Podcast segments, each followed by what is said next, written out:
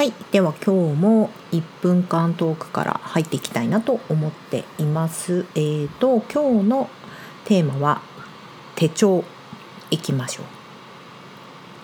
はいえーと、手帳なんですけれどいわゆる1年間のスケジュール手帳みたいなものっていうのは私本格的に使っていないんですよ。でなんでかっていうとあの手帳を使ってても途中で飽きちゃうんですよね。でなんだっけカテゴリーをこれを書かなきゃいけないのであるみたいなことをすると結構その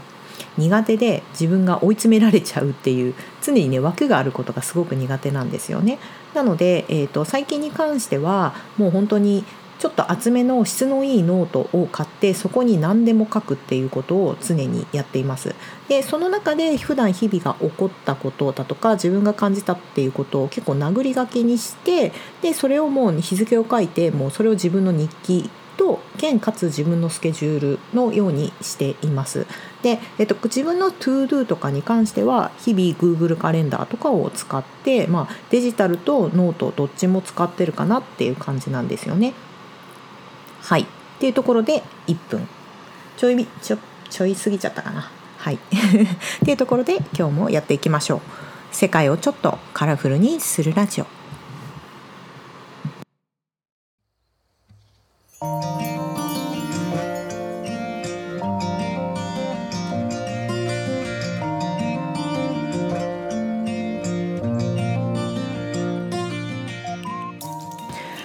では本日は読書感想文の企画に乗っかっていきたいなと思っていますうんとね前回も読書感想文実はフライングでアップしたんですよねえっと毎月1日に先月読んだ本の中から1冊本の感想をあげようみたいな話をしていたんだけれどまあなんか読書感想ってどんなもんかなっていうのをちょっと喋ってみたくて前回あげたんですよね。で今日は改めまして読書感想文をしたいなと思っています。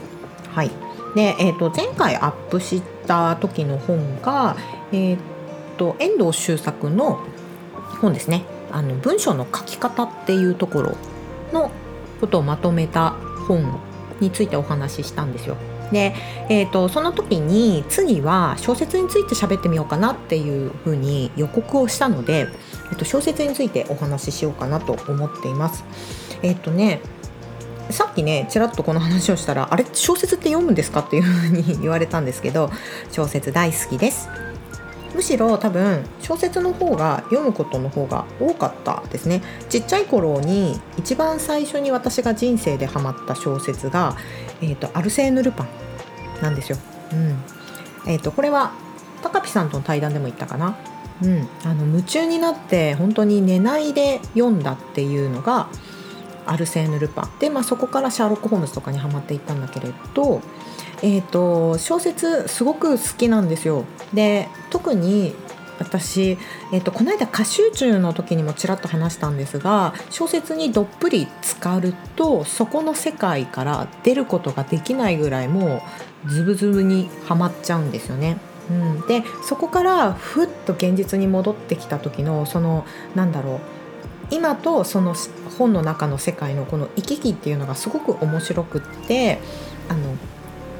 小説ってすごく好きです。うん、ただ、まあ、最近ちょっとね他にも学びたいとか自分の中で新しいジャンルのことに、まあ、歴史だったり文化人類学だったりすることにチャレンジしてるので少し後回しになってはいるんですがやはり小説はその学ぶっていうことと違って自分の感性を広げたりあとはその小説を書いてる人の表現の仕方うん、その例えば空の描き方だとか人の感情のその言葉の選び方っていうのを見るのはやはりすごく大事なことだと思うし自分自身の語彙力を上げていくためにもあの小説っていうのはやっぱり切っても切り離せないこと。自分の感覚とかその普段感じていることとかを言語化するためにはやはり語彙力っていうか、まあ、言葉の表現ってすごい大事だなと思うので小説はすごく読んで読むようにあのしています。そう。去年ね 実はねあの漫画ばっかり読んでてちょっと小説少なかったので反省も兼ねて今年は読むようにしてます。はい。まあ、ということでちょっと前置きが長くなっちゃったんですけれど、えーと、今日紹介したい本は、えー、と前回その、えー、と文章を書くっていうことについての方法にの話をしたので今回はそれに関連するということで手紙の話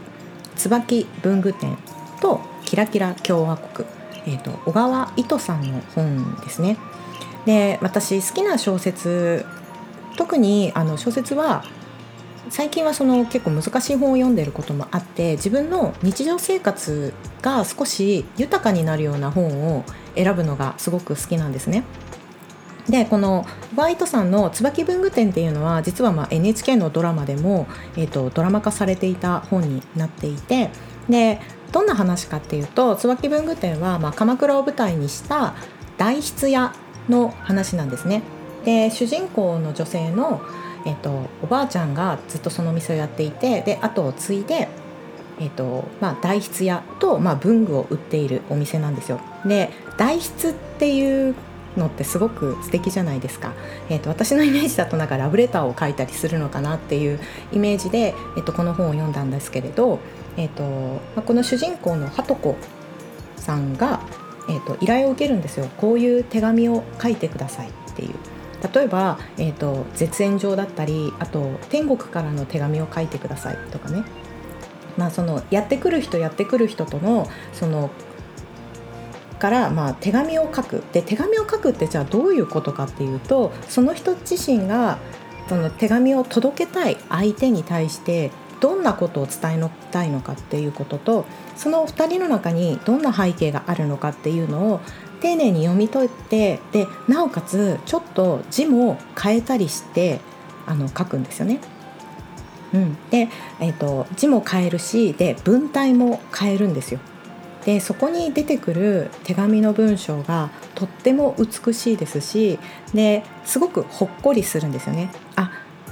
手紙をこんな手紙をもらったらとても嬉しいなっていう手紙の書き方をするんです。うんであのすごく例えば絶縁状とかだったり、ね、お断りをするっていう文章も人によってはすごく苦しいじゃないですか。私は特にそのごめんなさいとか相手に断るっていうのは昔すごく苦手だったのであなんか断るっていうことは断るっていうことがすごくその相手に対して、えー、と相手を否定してしまうもし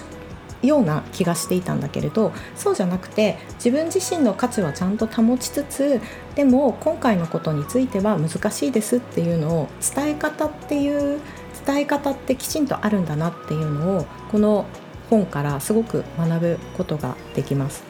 そうで、えーと、もちろん、まあ、その文章の書き方もすごい素敵なんですけれどあの文具もとってもいいんですよね。語彙力ないな。えっ、ー、となんだっけその今日はこの人に手紙を書くのであればその相手に合わせたじゃあ手紙って何だろう紙の素材だったりその描かれている手紙のそのレターセットの、えっと、封筒に描かれている模様はどういうものがいいのかな季節なの季節のものなのかそれとも相手がこんなお花が好きだったからこのお花にしようみたいなね。常に相手がどういう気持ちになるのかっていうのを考えながら選んでいくっていう過程がすごく丁寧でであのすあの私自身とっても手紙を書きたくなったしでなおかつ誰かにプレゼントを送りたいなっていう気持ちになりました。うん、プレゼントを選ぶ時ってこの人のこの人がどういう受け取ったらどんな気持ちになるかなとかこれを受け取った時にどんな顔をするかなで相手は何が今必要としていて、えーとどんなことをしたら喜ぶのかなっていうのを想像しながらプレゼントって選ぶと思うんですよ。なんかそういう気持ちを思い出させてくれるすごく優しい話なんですよね。はいでえっと、椿文具店の方については、えっと、結構前の話なんですけれどでこれがすごく人気があったので「キラキラ共和国」っていうのが、えっと、これ2019年に続編として出てます。でどちらの、えっと、どちらの本もその主人公のはとこさんの、えっと、鎌倉でのその文具のお仕事とその彼女が住んでいる暮らしている文具店の周りに住んでるご近所さんとの関わりを書いていたりあとは